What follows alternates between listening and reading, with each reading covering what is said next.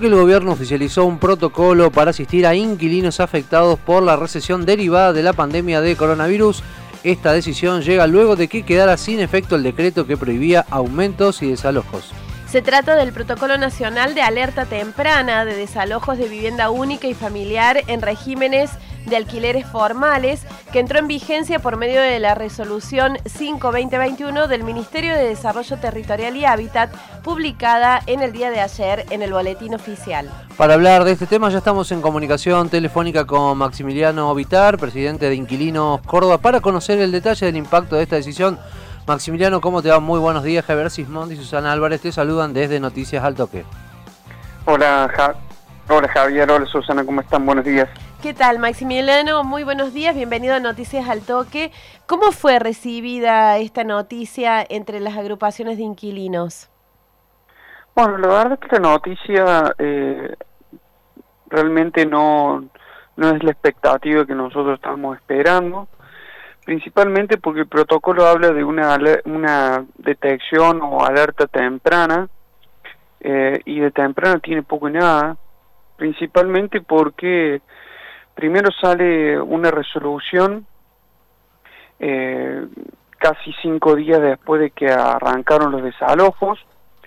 Es una medida que si bien tiene una buena intención, que es detectar eh, un registro con todo lo que se está, todos los estados de juicios y mediaciones y solicitudes de desalojos, se da en un marco donde ya hay desalojos que están en marcha, donde no es tanto la, preocupación o la importancia de los desalojos formales, sino lo que está sucediendo a nivel informal. Eh, es muy confusa el protocolo porque habla sobre eh, los alquileres formales, cuando en realidad hay muchos alquileres que están por fuera de esa situación porque consideran alquiler formal aquellos alquileres que estén inscritos en AFIP y la reglamentación exige solamente aquellos que estén dentro del, eh, de, la, de, la ley de alquileres, o sea, todos aquellos contratos que se hayan firmado después del primero de, de, julio del año pasado. Eh, si bien habla sobre que hace extensivo a todos los locatarios que se hayan acogido a esta situación eh, por el DNU, pero entra también en contradicción con esto. Y por el otro lado también eh, no, no es tampoco claro eh, cómo va a ser la ayuda y el apoyo, principalmente porque establece un orden de prioridades que para nosotros sí es importante, porque establece quiénes, quiénes deberían tener esa prioridad. Habla sobre que la solución va a ser el marco de opciones de alquiler, de compra o, o, de, ven, o, de, o de comodato de viviendas construidas en stock o a construir con lo cual la solución también termina siendo algo a largo plazo y que no va a solucionar el problema que hoy tienen estas familias. Así que realmente es muy confuso eh, el protocolo y más que todo también vuelvo a insistir en, esta situación de temprano. Nosotros eh, hablamos en la necesidad de que cuando decidió el ministro a principios de marzo de definir eh, que no se continuaba, que bueno, que brindáramos instancias de en algún sentido ordenadas o medidas ordenadas para poder tener una claridad. Nosotros pedimos informe en su momento para que sepa y que tenga el ministro eh, idea de cuál iba a ser el desenlace de estos fines de, de marzo y sacan este protocolo con una idea realmente el ministro de de, tener ese informe ya una vez vencido el decreto. Entonces, ya ahora pedir un informe para saber la situación y desde ahí darle una solución habitacional que va a ser a largo plazo, y es imposible también determinar eh, a nivel nacional cómo va a ser este impacto, porque puede haber en distintos puntos del país soluciones habitacionales o programas de viviendas que estén avanzando, pero no es en toda la extensión del territorio argentino. Con lo cual, va a haber muchas provincias que inquilinos van a quedar por fuera de esta situación. Así que realmente es preocupante eh, que esta sea la única solución que brinde el ministro Ferraresi para los miles de argentinos que están en esta situación. Eh, ¿A quién alcanza y qué requisitos hay que cumplir para acceder al beneficio? Hoy lo que establece el protocolo más que todo es, vuelvo a insistir, es por un lado una sistematización de un registro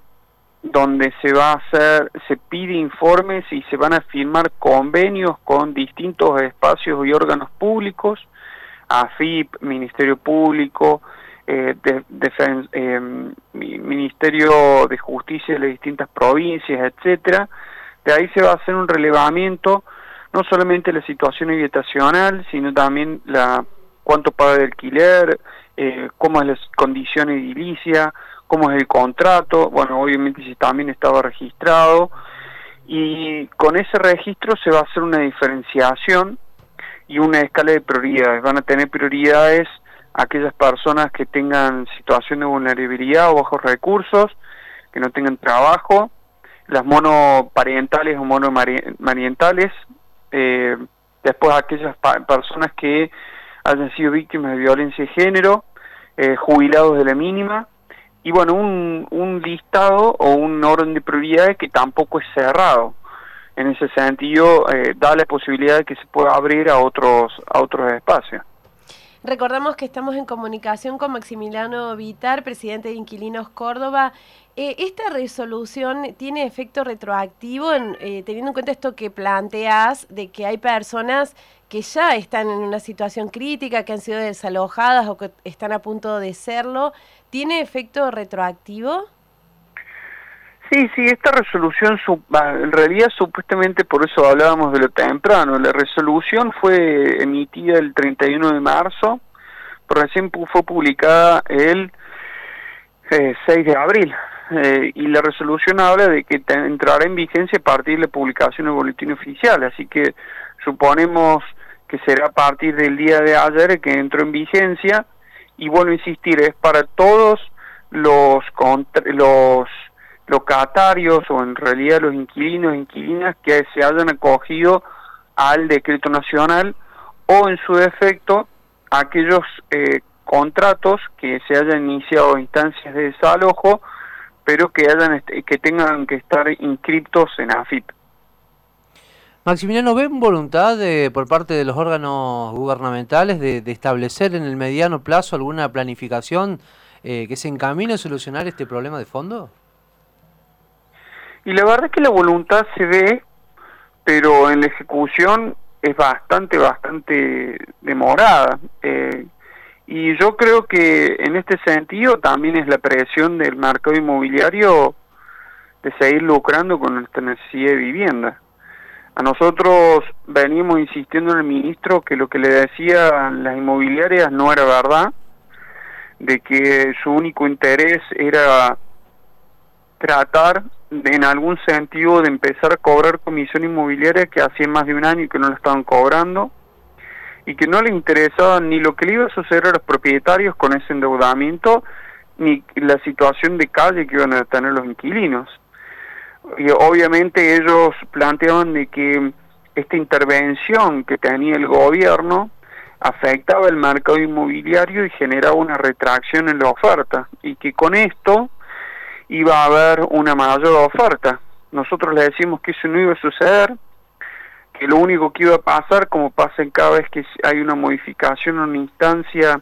de, de, participación y de ayuda por parte del gobierno en una situación de debilidad que estamos nosotros,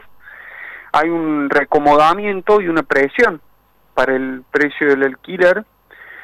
y que no iba a suceder eso. Y bueno, fue tal cual lo que está sucediendo ahora. Eh, se liberó el mercado, porque no hay un órgano de control en este sentido, siguen siendo las inmobiliarias las que defienden los intereses de algunos propietarios y marcan cómo es el rumbo del mercado inmobiliario y desde ahí hacen que realmente eh, presionen para que no haya oferta o dicen que los precios son muy bajos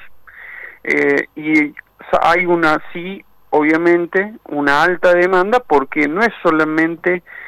los inquilinos que están endeudados, sino también aquellos inquilinos que están cumpliendo y tienen que renovar su contrato. Estamos hablando de los primeros días de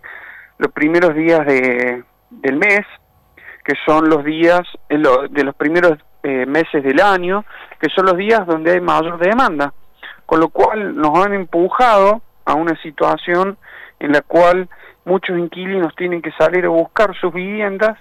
y el marco inmobiliario retase esa oferta en estos primeros 15 días, te podría decir un mes, con el objetivo de, obviamente, presionar el precio a la alza, para después, de última, echarle supuestamente la culpa a la ley de alquileres o a la presión o a la participación que tuvo el gobierno en este sentido en tratar de ayudar a familias que realmente no tienen un techo donde vivir. Entonces yo creo que la voluntad del gobierno estuvo, pero las soluciones en términos rápidos tendría que haber sido una solución con un plan de desendeudamiento, con un órgano de control que estamos planteando, y obviamente si el objetivo era hacer un relevamiento, podría haber extendido un mes más, total no iba a hacer la diferencia hoy en día para el gran mercado, porque ellos mismos planteaban que los que estaban acogidos a este decreto, los que necesitaban este decreto era un 5% nomás, esto lo planteó el mismo inmobiliaria, y desde ahí hacer este relevamiento que nos iba a dar la razón de cuál era la situación real del mercado inmobiliario, y desde ahí sí tener una salida más ordenada. Eso realmente no está ocurriendo, y bueno, estamos desgraciadamente las organizaciones inquilinos que no tenemos un poder de policía, que no tenemos recursos tampoco, tratando de ayudar a muchas familias que nos escriben desesperadas porque no saben qué hacer, obviamente en el marco de una segunda ola y que tanto el marco inmobiliario como el ministro Ferraresi nos echa a la calle.